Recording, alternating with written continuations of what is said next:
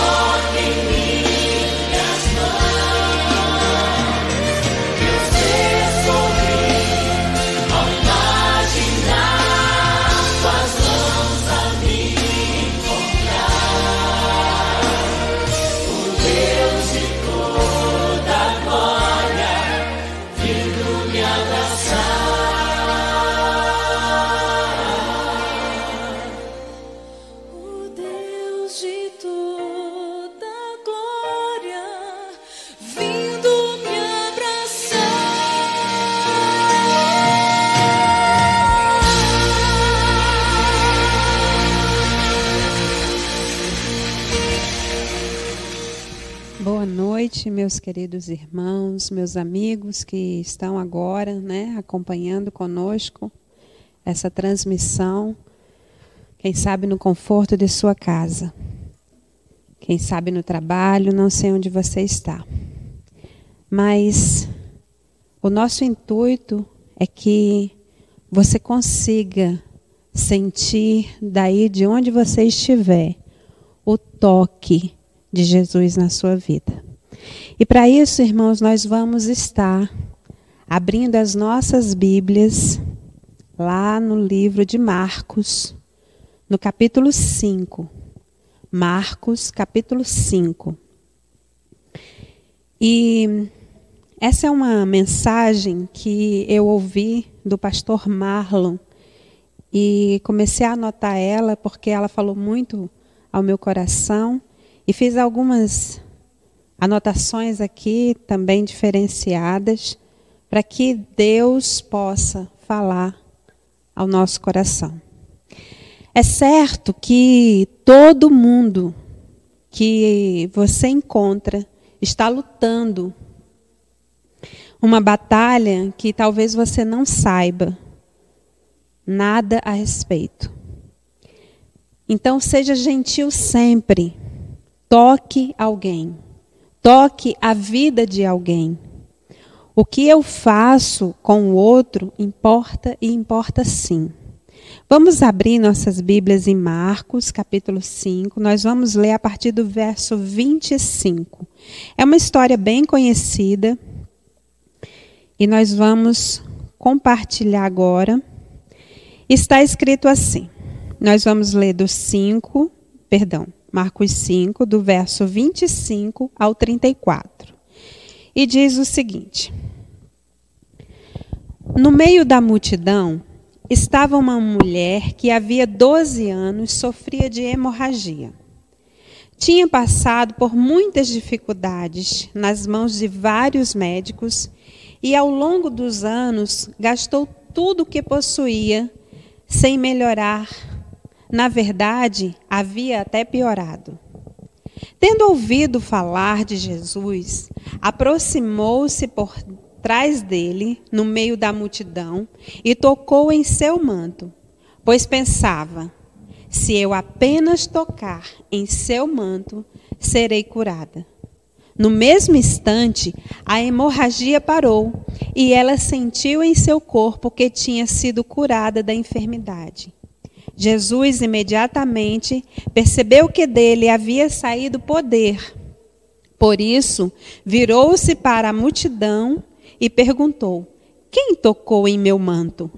Seus discípulos disseram: Veja, a multidão que o aperta de todos os lados. Como o Senhor ainda pergunta: Quem tocou em mim?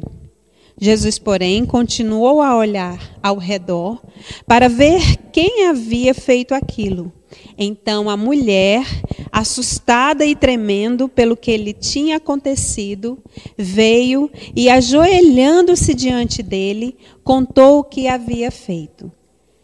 Jesus lhe disse: Filha, sua fé a curou. Vá em paz. Seu sofrimento acabou. Primeiro nós vamos contextualizar, né? Jesus estava indo para Cafarnaum, para a casa de Jairo, para poder curar a filha dele. Passando por Cafarnaum, uma multidão se aglomerava ao lado de Jesus. E então é que essa história acontece. Lá no verso 25, né, que nós lemos, a gente vai ver o seguinte, irmãos, o problema dessa mulher não estava, não era só físico. O problema dessa mulher era bem mais amplo, porque as circunstâncias que ela vivia era bem mais grave. Veja bem, primeiro, primeiro ela era mulher, e naquele tempo, na, na Palestina, o papel da mulher era bem inferior. Israel era uma cidade patriarcal. A mulher sofria extremamente nessa época. Isso muitas vezes começava no nascimento. Era muito nítido a alegria do nascimento, por exemplo, de um menino. E a decepção clara quando nascia uma menina. A formação das meninas era limitada a, a questões domésticas e seus direitos eram bem menores do que os direitos dos meninos. A idade, por exemplo, para casar era quando ela estivesse fisicamente preparada, que isso era geralmente de entre 12 e 13 anos de idade. A escolha do marido não era feita por ela, mas pelos pais. Os pais era que escolhiam. A esposa tinha a função basicamente de cuidar da casa, dos filhos e do marido. Pela manhã, por exemplo, ela tinha que acordar mais cedo do que os demais, que era para preparar tudo antes. Antes para os filhos e antes para o marido. Ficava em pé do lado do marido enquanto ele estava comendo. Sabe para quê? Para o caso dele precisar de alguma coisa. Na vida pública, por exemplo, ela era aconselhada que não saísse de casa antes de casar. E quando casasse, teria que usar um véu na rua. Pela lei, a mulher era considerada incapaz. A poligamia, por exemplo, era permitida para o homem.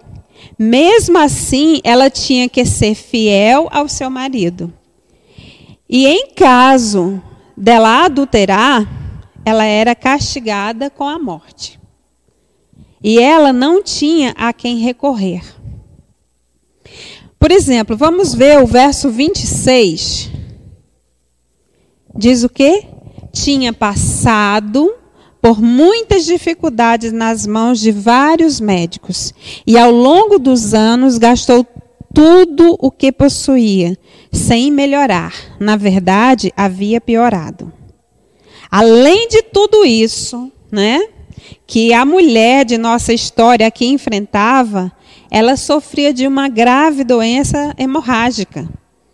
Doze anos com essa doença, que a obrigava a viver isolada de todos.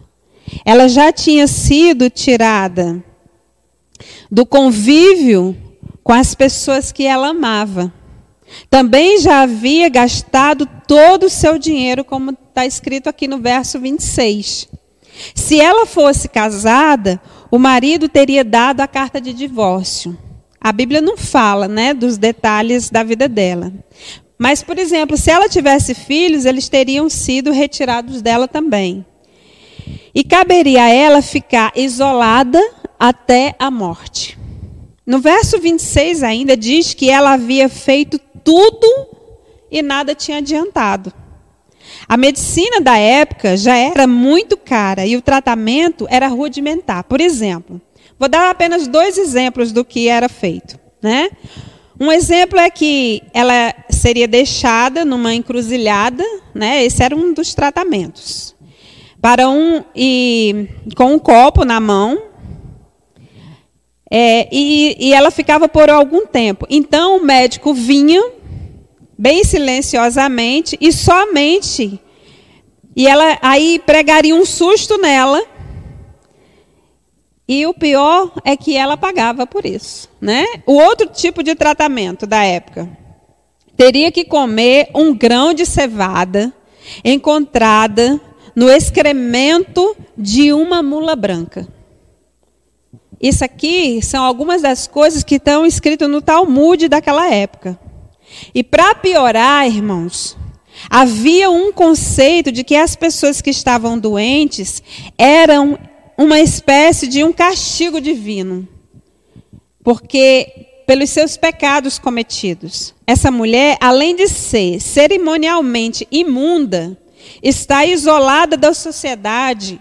Agora ela era considerada imprópria para frequentar o templo e pecadoramente perdida. O que mais flagela essa mulher não era a sua doença, nem os problemas sociais, mas o sentimento de estar perdida. A ideia de ser culpada diante de Deus a atormentava durante esses 12 anos. Então, no verso 27, surge a esperança. Tendo ouvido falar de Jesus, aproximou-se por trás dele, no meio da multidão, e tocou em seu manto. Aproveitando aquele tumulto que estava acontecendo, ela toca nas vestes de Jesus. Então vem a pergunta de Jesus: Quem me tocou? Claro que ele sabia quem o havia tocado. É claro, irmãos, que ele sabia. Havia ali o toque involuntário, aquele toque de esbarrão, né? Porque havia uma multidão ali, perto de Jesus, e houve o toque proposital dessa mulher. Então ele diz: o que que ele diz? No verso 30, vamos lá no verso 30. Está escrito: Jesus imediatamente percebeu que dele havia saído poder, Por isso, virou-se para a multidão e perguntou: Quem tocou em meu manto? O que Jesus disse? Senti que de mim saiu poder. Jesus poderia deixar essa mulher e ir embora, sendo curada fisicamente, mas e sem fazer nenhum tipo de menção. A Bíblia diz que ela sentiu que foi curada. No verso 29, olha só, no mesmo instante, a hemorragia parou e ela sentiu em seu corpo que tinha sido curada da enfermidade. Ela sentiu a cura. Ela sentiu o milagre. Jesus podia ter deixado ela ir daquele jeito, mas ele sabia que o problema era muito maior. Que o problema dessa mulher, dessa mulher era muito maior. Não era um problema físico apenas que a perseguia por 12 anos. Ela tinha um problema espiritual. A angústia mental, a tristeza que às vezes pensava que estava eternamente perdida. Jesus então começa a fazer algumas perguntas, levando aquela mulher, talvez, a uma situação até de desconforto. Quem me tocou? No verso 33, com angústia na alma, ela confessa o seu pecado. E o que ela diz? Então a mulher, assustada e tremendo, pelo que lhe tinha acontecido, veio e, ajoelhando-se diante dele, contou o que havia feito.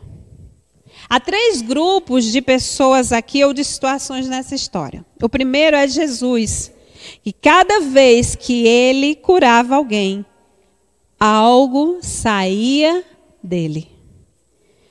Nunca, preste atenção, nunca produziremos algo que valha a pena, a menos que estejamos dispostos a dar às pessoas algo de nós. Por exemplo, o esforço do músico, né, de tocar a melhor música, ou o esforço de um médico de atender da melhor forma. Toque. Essa é a palavra. Toque. Você só pode tocar alguém se você se entregar por completo. Faça alguém se sentir importante. Faça alguém sentir que você se entregou por ela. O segundo grupo que nós vemos aqui é o grupo dos discípulos. No verso 31,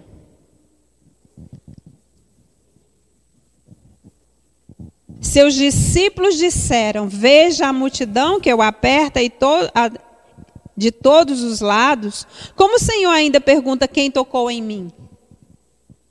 Jesus diz: Quem me tocou? Então os discípulos dizem: Veja, olha só a multidão que está aí a te apertar, e o Senhor diz: Quem me tocou? Aqui vemos, meu irmão, meu querido amigo, aqui vemos as limitações do senso comum. Quando as tragédias do dia a dia nos faz perder a sensibilidade do sofrimento do outro. Quantos de nós já acostumou-se a ver a desgraça das pessoas e aquilo já não nos dói o coração? Não conseguimos ver o que está acontecendo na, à nossa frente, às vezes, tão perto de nós. Às vezes, com um parente, às vezes com um vizinho, com um colega de trabalho. Pessoas que estão ao nosso lado sofrendo e achamos que está tudo bem. Mas muitas vezes, atrás de um sorriso tem dor, atrás de um sorriso tem angústia, tem perda, tem depressão. Qual o nosso nível de sensibilidade para entender o problema das pessoas? Qual é o teu nível de sensibilidade? O terceiro grupo de pessoas é representado aqui pela mulher. Tudo o que ela passou durante esses 12 anos E quando enfim sente o alívio da cura, vem Jesus e pergunta publicamente: Quem me tocou? Ela deve ter se perguntado: Vou ter que me humilhar e falar publicamente. Porque lembre bem, irmãos, essa mulher era considerada imunda por causa da doença dela e ela não podia se aproximar das pessoas. E quem dirá tocar? Mas quando ela assume publicamente o que ela havia feito, a resposta de Jesus está no verso 34. Jesus lhe disse: Filha, a sua fé a curou. Vá em paz, seu sofrimento acabou. Aqui no comecinho desse verso, ele diz o quê? Filha. Filha significa que você já foi perdoado. Significa que ele te ama. E essa história diz que independente de tudo o que você tiver feito ou o que você tiver dito, quando você vai até Jesus e abre o seu coração, você recebe uma cura espiritual, moral, uma cura da alma. Qual é a sua missão então? A sua missão é ver as pessoas. Não é olhar por olhar, mas conseguir enxergar as pessoas. A sua missão é tocar as pessoas. A minha missão é tocar. Filha, a tua fé te salvou. Vai em paz. Seu sofrimento acabou. Quando Jesus nasceu, os reis magos deram a ele o melhor que tinha: ouro, incenso e mirra. E nesse dia, e daqui por diante, você pode celebrar com grande alegria e com júbilo o nascimento de Jesus através do toque. Resolva hoje tocar a vida de alguém, todos os dias da sua vida, e deixe ser tocado pelo Rei dos Reis, pelo grande Eu Sou, pelo Messias, pelo leão da tribo de Judá. Resolva hoje em seu coração ser especial para alguém. E deixe alguém ser especial na tua vida. Essa mulher precisava de um toque. Um toque de amor. E Jesus, com sua compaixão, tocou aquela mulher. Tocou a vida dela. Como estamos vivendo? Em que grupo você se encontra? Aonde é que você ficou sendo identificado? Nós cantamos, né, um lindo louvor que diz: "Meu ser sorri ao imaginar tuas mãos a me tocar". Imagina. Eu quero que você imagine agora de onde você estiver. Talvez você esteja com a dor profunda Talvez você sorria para as pessoas, querendo demonstrar alegria, para que camufle o que você está vivendo por dentro, o que você tem sentido.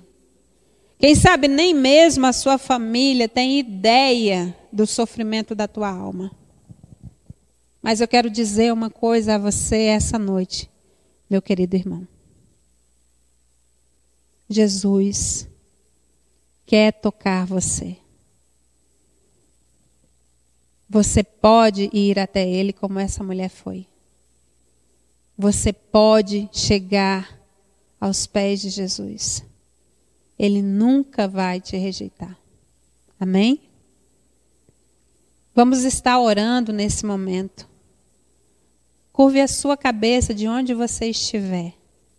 Vamos falar com nosso Deus.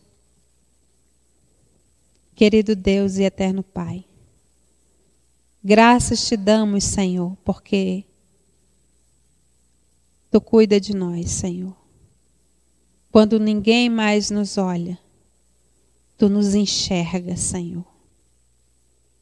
Ó oh Deus de amor, perdoe, Senhor Deus, os nossos pecados. Perdoe, Senhor Deus, as nossas transgressões. Nos ajude, Senhor, a chegarmos perto de Ti. Não importa se tem uma multidão. Que saia poder de Ti, Senhor Deus, para nos libertar, para nos curar, para nos salvar.